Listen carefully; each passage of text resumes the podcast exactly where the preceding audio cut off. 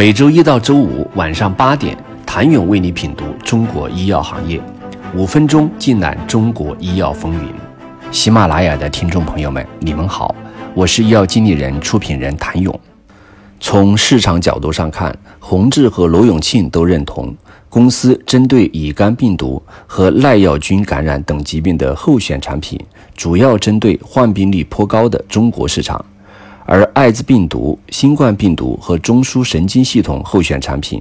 则针对具有更大需求或意愿的美国市场。这种多元化布局既能够应对单一国家或地区的风险，也能为全球的传染性疾病提供解决方案。立足全球的视野，也让腾盛博药正建立起世界上最全的抗感染产品管线。成立三年来，公司通过内部研发和 license in。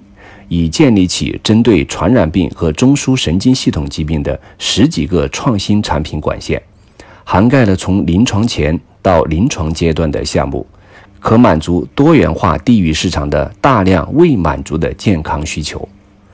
在腾盛博药的管线中，目前进展较快的是联合了从 VBI 获得授权许可的免疫刺激性治疗疫苗及从 VR 获得授权许可的。siRNA 疗法，该疗法旨在恢复患者对乙肝病毒感染的免疫控制，并实现持续病毒缓解，有望成为治疗慢性乙肝感染的首个功能性治愈疗法。如果二期联合研究显示出有意义的功能性、治愈率和令人满意的安全性，最早将于二零二四年向国家药监局提交上市申请。中国的乙肝患者高达七八千万，但是到今天为止，只有四个药品可供选择，且这四个药的功能性、治愈率不到百分之十。反观患者人数差不多的高血压或糖尿病群体，可能有上百款药选择，这是一个巨大的反差，也是一个巨大的挑战。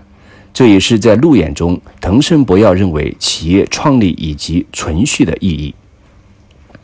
除了乙肝，艾滋病也是腾盛博药致力解决的重大公共卫生疾病。目前，其在研的联合疗法可能成为治疗艾滋病毒感染的同类首创及每周一次单片治疗疗法。腾盛博药目前已分别在美国启动两款药物的一期临床研究，并计划在明年展开全球二期组合研究。在腾盛博药目前所有的管线中，时下最受市场关注的，无疑就是其新冠综合抗体药物的研发。去年一月，新冠病毒基因序列公布后，清华大学和深圳第三人民医院迅速展开抗体研究工作。三月，腾盛参与到新冠综合抗体药物的研发过程中，并对该抗体的产业转化作出贡献。目前，他们研发的综合抗体药物组合鸡尾酒疗法正在美国、巴西、印度等国家开展国际多中心三期临床试验，是国内进行新冠综合抗体研发药企中进展最快的一家。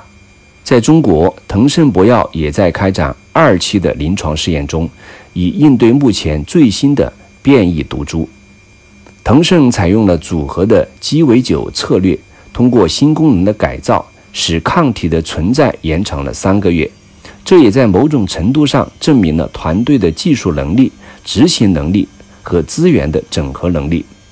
从成立到 IPO 三年时间，多轮融资，总融资额超过四亿美元，且每次都能获得一线投资的认可。腾盛博药凭什么？罗永庆认为，应该是业内对其治疗领域的认可。虽然没有肿瘤药的赛道那样热。但公共卫生领域也是值得深耕的。当然，一切根基还是好产品，产品好了，商业机会自然就来了。